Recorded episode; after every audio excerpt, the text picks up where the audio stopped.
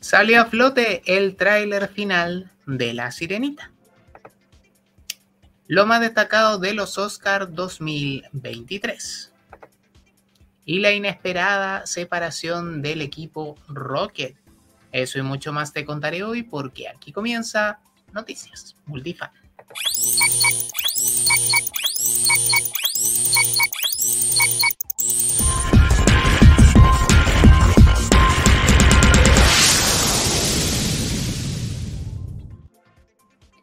Multifans, bienvenidos a una nueva entrega de Noticias Multifan.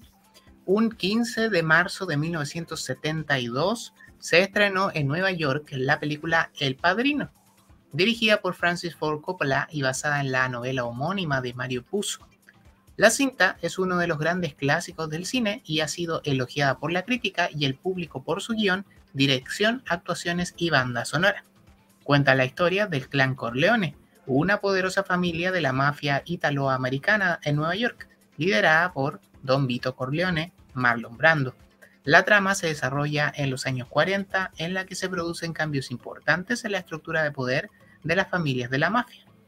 Fue nominada a 11 premios de la Academia, de los cuales ganó 3. Mejor película, mejor actor, Marlon Brando, mejor guion adaptado, Francis Ford Coppola y Mario Buzo. Existen dos secuelas que siguieron con el éxito, pero esta es sin duda la que marcó el camino para hacer todo lo influyente que se le considera en la historia del cine. Tras este dato que nos llena de cultura pop, y si te está gustando el video, déjanos tu like, suscríbete y activa la campanita para no perderte los próximos videos. Además, te invito a que si nos estás viendo a través de Facebook, nos apoyes con estrellitas, así podemos mejorar nuestro contenido. Mi nombre es Guillerrit y Comenzamos. Warner Discovery le diría adiós al nombre HBO en su nueva plataforma de streaming. El futuro de la plataforma HBO Max se encuentra en el aire tras la fusión de Warner Media y Discovery, que ahora conforman Warner Bros. Discovery. A mediados del año pasado se anunció la fusión de HBO Max y Discovery Plus en un único servicio, pero parece que el CEO David Zaslav ha cambiado de opinión recientemente para no alienar a los suscriptores de Discovery Plus que pagan la mitad de lo que cuesta HBO Max. Warner ha preparado una presentación para el 12 de abril en la que se espera que se anuncien tres plataformas. Una con la versión de con anuncios de HBO Max por tan solo 10 dólares en Estados Unidos. La segunda sería una versión sin anuncios llamada simplemente Max por 15 dólares o 16, entre 15 y 16. Y una nueva plataforma de 20 dólares con mejor calidad de video y otras características aún no reveladas. En cualquier caso, habrá que esperar para ver cómo le funciona esta, estrategia a la maltrecha Warner Bros. Discovery.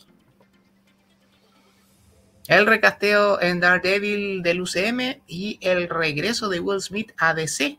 Estos son los casteos más importantes de la semana.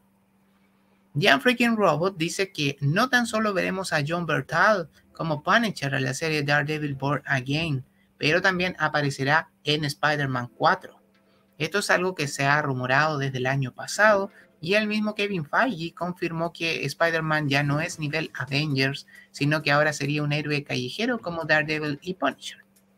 Por otro lado, Jeff Snyder dijo en The Hot Mic Podcast que Marvel Studios busca un actor judío para interpretar a Ben Green, la cosa o The Thing, para la cinta Fantastic Four, Añadió que en un inicio se barajaba la posibilidad de tener un actor afroamericano en el rol, pero eso ya habría sido descartado.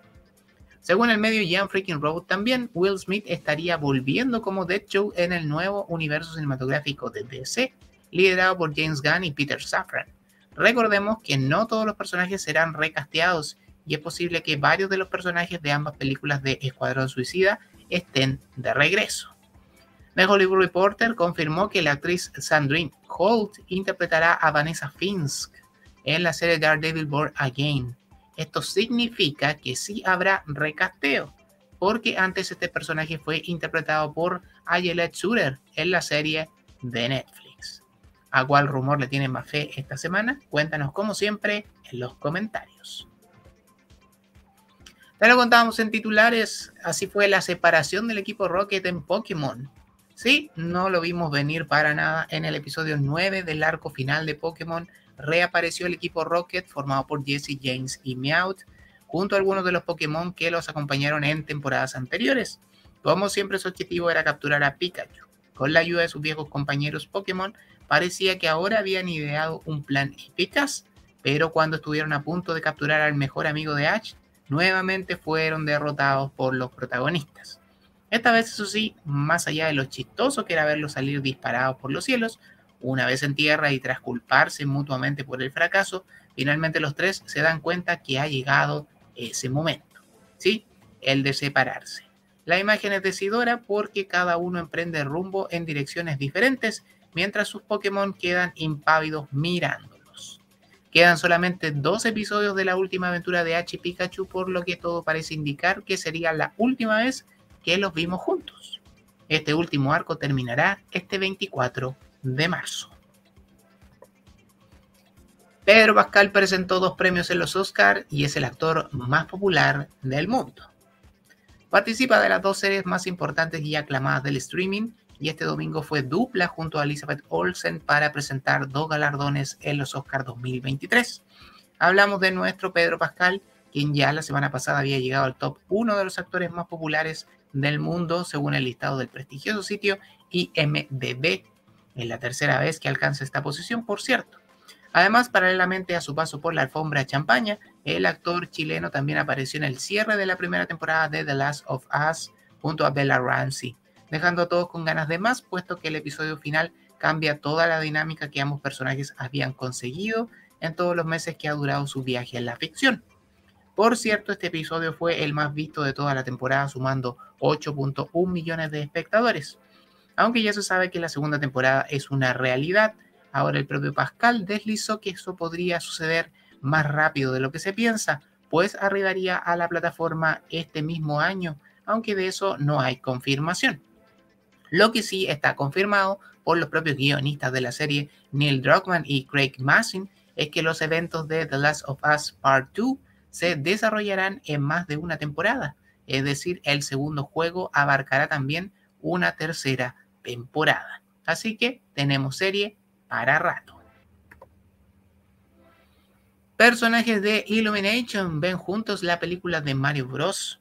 En un pequeño spot se ve a muchos de los personajes de Illumination Studios haciendo fila fuera del cine y luego todos en las butacas listos para ver la película de Super Mario Bros. Este comercial sería la única interacción que habrá entre los personajes de la compañía y Nintendo. La cinta protagonizada por Chris Pratt y Anya Taylor Joy llegará a los cines en abril. Más proyectos de Harry Potter. El director financiero de Warner Bros. Gunnar Weidenfeld habló del futuro de la franquicia de Harry Potter con Deadline. Esto fue lo que dijo.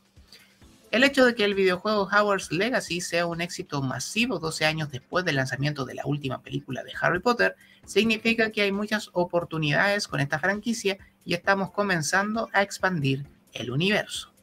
Aunque no hay fecha, sí hay una especie de confirmación de que el mundo del mago sigue vivo y habrá más proyectos asociados. James Gunn finalmente dirigiría la nueva película de Superman. El escritor de cómics de DC, Tom King, reportó que James Gunn no solo será el guionista de Superman Legacy, también será el director de la película. De todos modos, hay que esperar a que el mismo James Gunn lo confirme, ya que nunca pierde el tiempo en desmentir rumores o reportes falsos. Todo en todas partes y al mismo tiempo arrasó en los Oscars 2023. De las 11 nominaciones, Everything Everywhere All at Once consiguió llevarse 7 estatuillas de los premios Oscar 2023, incluyendo los galardones como Mejor Director a Daniel Kwan y Daniel Snyder, y el de Mejor Actriz con la sorpresa que dio Michelle Yeoh pues se convirtió en la primera mujer asiática en obtener el galardón.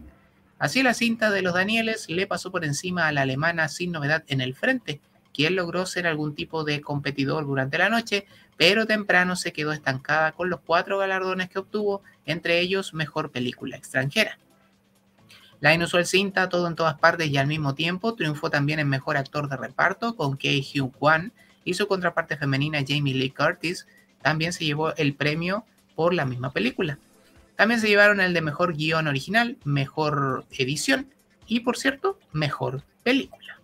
Pero además también fue una gran noche para Brendan Fraser. al resultar vencedor en la categoría Mejor Actor por La Ballena. La cinta también se llevó Mejor Maquillaje. Además, en otro hito, la productora A24 es el primer estudio en ganar todas las categorías principales de los Oscars. Esto porque estuvo tanto detrás de la película protagonizada por Joe como por Fraser. Una de las sorpresas de la noche la dio el ganador como mejor banda sonora original. La canción de la película RRR, marcada por el estilo musical de Bollywood, se impuso a Lady Gaga y Rihanna, eh, que representaban a Todd Gunn Maverick y Wakanda Forever respectivamente. El mejor corto animado triunfó The Boy, The Mole, The Fox and the Horse, disponible en Apple TV, y en mejor película animada se rompió la hegemonía de Disney Pixar, pues se impuso el mexicano Guillermo del Toro con su versión de Pinocchio en stop motion. La 95 entrega de los premios de la Academia la vivimos en vivo a través de nuestras redes este domingo 12 de marzo desde el Teatro Dolby y terminamos siendo el único canal latino que logró vencer al algoritmo. Muchas gracias por su compañía y por suscribirse a este canal. El director de WandaVision firmó contrato por más proyectos en el UCM. Según el insider Jeff Snyder, el director de WandaVision y Fantastic Four, Matt Shackman, firmó un contrato de varios proyectos con Marvel Studios. Shackman se encargaría de dirigir el reboot de los Fantastic Four, una serie de Silver Surfer y algunos episodios de la rumorada serie de Vision, Vision Quest. De fechas, nada se sabe. Dua Lipa interpretará el tema de Barbie. De acuerdo a Podgrade y diversos reportes, Dua Lipa será la intérprete del tema principal de la película live action de Barbie. Recordemos que la popular cantante también tendría una participación dentro de la cinta. La película llegará a los cines este 21 de julio. Tráiler final de La Sirenita fue presentado en los Oscars. Dos de las protagonistas de la cinta, Hale Bailey, Ariel, y Melissa McCarthy, Úrsula, presentaron el avance oficial del filme dirigido por el cineasta Rod Marshall. El nuevo corte revela cuando el príncipe Eric cae al mar y es rescatado por Ariel. Luego su padre, el rey Tritón, interpretado por Javier Bardem, la regaña por su obsesión con los humanos. Ella le replicará más tarde que no tienen por qué ser enemigos. Vemos algo del engaño de Úrsula, quien le dará piernas para intentar ser humana, y escuchamos por primera vez las voces de Sebastian y Floater, los amigos de la protagonista. También la escucharemos cantar y bailará en medio del océano, tal y como ocurría en la versión animada del año 89. La cinta llegará a los cines el 25 de mayo. Action Comics publicará manga de El Gladiador en español. Una parte del recordado Festival de los Robots, espacio infantil que reunió cuatro populares series animadas japonesas durante los años 80, vuelve a Chile en formato manga. Esto gracias a la editorial Acción Comics, que publicará por primera vez en español y en dos volúmenes El Gladiador, obra de Yuji Hosoy, que muestra las aventuras del gran dragón del espacio contra el malvado emperador Darius. Así lo celebró el propio autor japonés. Esto dijo. El manga está hecho para leerse y la situación actual es ideal para que sea conocido en países con culturas diferentes. Espero que se lea cada vez más manga en Chile y me gustaría leer manga chileno también, aseguró Yuji Hosoy. La editorial independiente que llega a su primera década con historias como El último detective, El ejército de Dios y El gran guarén, traducidas a ocho idiomas y publicadas en 10 países, lanzó la preventa del primer libro del gladiador en su web www.accioncomics.cl. Te dejo el link en la descripción de este video.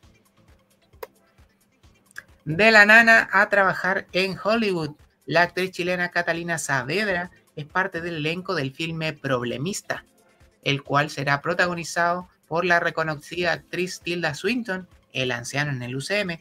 La película es producida por el estudio A24 quienes acaban de arrasar en los premios Oscar y cuenta con la popular actriz Emma Stone, la Gwen Stacy de Andrew Garfield, como productora asociada.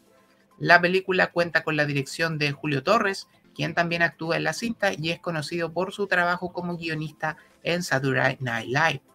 Todos estuvieron en el estreno que ocurrió en el festival South by Southwest. Saavedra interpretará a la madre del protagonista. Alejandro es un aspirante a diseñador de juguetes de El Salvador que lucha por hacer realidad sus ideas inusuales en Nueva York. Jenna Ortega será productora ejecutiva de Merlina 2. Junto con conocerse los últimos días que la actriz y protagonista de Merlina, Jenna Ortega, se negó a un flash mob que contemplaba el guion para su personaje e inclusive que su historia de amor sería mucho más importante.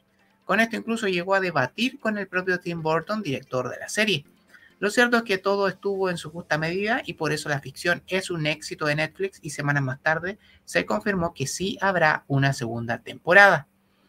Hoy, en esa misma línea, la actriz ahora tendrá mucho más poder de decisión, pues en el segundo ciclo ejercerá también como productora ejecutiva. Y nos despedimos con esto porque variante de Kang estará en Moon Knight 2. El insider Alex Pérez indicó que Marvel Studios planea contar con una variante de Kang apareciendo en Moon Knight temporada 2. El año pasado, en una entrevista del medio The Direct con el productor y jefe de guionistas de Moon Knight, Jeremy Slater, se confirmó que Ramatut fue mencionado en uno de los guiones de la serie, en una escena donde Steven Grant hablaba de antiguos faraones. La escena quedó fuera, pero posiblemente tengamos la aparición de esa variante en la segunda temporada. Y así le ponemos punto final a esta nueva entrega de Noticias Multifan.